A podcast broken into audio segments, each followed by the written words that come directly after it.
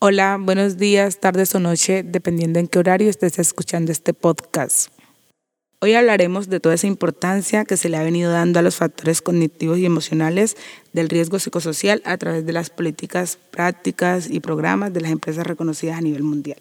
Hoy en día nos encontramos con organizaciones mundiales que con el tiempo han tenido que enfrentarse a diferentes desafíos con el fin de buscar el mejor bienestar de sus colaboradores,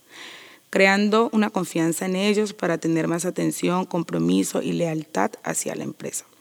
Para esto han tenido que desarrollar y optimizar estrategias de comunicación para difundir entre los colaboradores información sobre factores protectores de la salud mental, estilos de vida saludable, entre otros Además, tuvieron que implementar procesos de educación enfocados en desarrollar habilidades de estilos de dirección para quienes manejan equipos de trabajo, comunicación efectiva y asertiva, resolución de conflictos interpersonales, estrategias de motivación, liderazgo democrático, entre otros. Cuando realizamos una revisión de las organizaciones a nivel mundial que tienen mejor percepción por parte de sus colaboradores, nos encontramos que estas son reconocidas por el buen ambiente laboral y que a su vez han generado espacios de encuentros donde los trabajadores pueden expresar tanto las cosas positivas de su trabajo como los aspectos que consideran que pueden mejorar, con la participación de los actores involucrados y con las propuestas claras y viables para esto. Ante estos espacios que se han generado en las organizaciones, los líderes empezaron a realizar entrenamiento en estrategias para modificar reacciones de ansiedad, rabia, temor o desagrado ante situaciones que resulten amenazadoras en el desarrollo de las actividades laborales y poder fortalecer el autoconocimiento, la empatía, la comunicación asertiva, las relaciones interpersonales, la toma de decisiones, el manejo de problemas y conflictos, lo que es el pensamiento creativo, el pensamiento crítico, el manejo de las emociones y sentimientos y lo que es la búsqueda del apoyo social. Se ha conocido que algunas empresas mundiales han empezado a brindar formación en primeros auxilios psicológicos, tanto para los brigadistas de emergencias como para los trabajadores interesados en el tema, dando contenidos como el desarrollo de capacidades para identificar y hacer el abordaje inicial de problemas y trastornos mentales, manejar situaciones de crisis como ataques de pánico, intentos de suicidio y otras conductas violentas o que ponen en riesgo la integridad física de los colaboradores al interior de la organización. Aquí destacamos a las organizaciones mundiales que vinculan a los trabajadores en actividades deportivas, recreativas, artísticas, culturales, organizadas por el empleador mismo o en alianza con otras instituciones o sectores. Asimismo, las organizaciones que promueven actividades para fortalecer los vínculos y las redes de apoyo social entre los trabajadores, así como la celebración de cumpleaños y fechas especiales a través de las cuales se propicien espacios para compartir experiencias y talentos o para mejorar las emociones en relaciones con situaciones cotidianas en el trabajo percibidas como conflictivas o estresantes. Ahora bien, podemos encontrar que algunas organizaciones reconocidas a nivel mundial como SAP, 3M, DHL Express o Mercado Libre, que son empresas que cuentan con más de 10.000 e incluso 94.000 colaboradores, están realizando implementaciones de acciones dirigidas a la prevención del estrés laboral mediante actividades grupales e individuales que eviten o en su efecto disminuyan el agotamiento físico, el desgaste emocional y la alta carga mental. Para ello, las organizaciones han empezado a realizar consejería a trabajadores expuestos a la sobrecarga laboral y emocional y a orientar a los trabajadores para el acceso a los servicios de salud mental.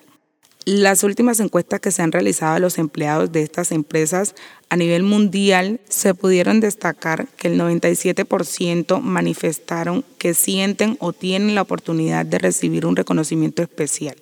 un 95% dijo que se les ofrece la posibilidad de desarrollo y capacitación profesional. Por otro lado, un 94% manifestó que se les incentiva a lograr un equilibrio entre lo que es su vida profesional y su vida personal. Por otro lado, debemos resaltar que todas estas empresas cuentan con unos líderes que se preocupan por lo que es el bienestar de sus colaboradores, cuidan de ellos y por eso su liderazgo no se basa solamente en lo que es autoridad y poder. Esto nos invita a reflexionar un poco sobre por qué es importante que en los contextos organizacionales conozcan las aspiraciones personales de sus trabajadores y lo que son sus proyectos de vida. Las aspiraciones personales y los proyectos de vida son determinantes para el optimismo de un colaborador en el desarrollo de sus actividades. Cuando tú estás haciendo algo que contribuye a tu propósito personal de vida, lo haces con tal motivación que se ve reflejado tanto en la organización como en ti. Es por ello que es de gran importancia que la organización vea al empleado desde su completitud y asimismo la misión y la visión que tiene desde su perspectiva de vida. Les voy a invitar a que escuchemos a la psicóloga Sofía Carrasco, quien nos habla un poco en este sentido. Después de haber leído a varios autores y, muchas cuestiones que se han escrito sobre este tema, porque es muy importante, eh, me quedo con una frase y la quiero compartir con ustedes y es que los mayores fracasos profesionales raramente vienen por cuestiones técnicas y sí por desarrollos emocionales. Para poner un ejemplo más real, es más normal ver que alguien se frustra porque verdaderamente día a día hace algo que no le gusta y por eso no quiere seguir haciéndolo, que porque hay alguien que quiere hacer algo que no le salga, porque las cuestiones técnicas generalmente se aprenden y con el tiempo uno va desarrollándolas. Lo que tiene que ver con lo emocional o con lo pasional eh, es mucho más intrínseco y difícil de conseguir. Vamos a compartir algunos datos duros para fundamentar la idea que estamos trayendo. Por ejemplo, una persona optimista rinde entre un 65% y un 100% más que una persona que esté en un nivel normal. Esto lo que genera es un círculo virtuoso. Vamos con un ejemplo. Si yo tengo pasión por lo que hago, tengo una, estoy optimista, eso me va a generar una mejor productividad en mi trabajo. Como resultado, voy a tener, voy a agregar más valor para esa empresa, por lo tanto me van a corresponder con algún reconocimiento, llámese una promoción o un aumento de sueldo. Eso lo que genera es mayor optimismo, ese mayor optimismo me hace ser más productivo y ahí empieza a circular esto de la, de la virtuosidad y ocurre únicamente cuando uno está bien predispuesto, tiene ganas y da lo mejor en su trabajo. Otro dato importante para tener en cuenta es saber que las emociones se contagian.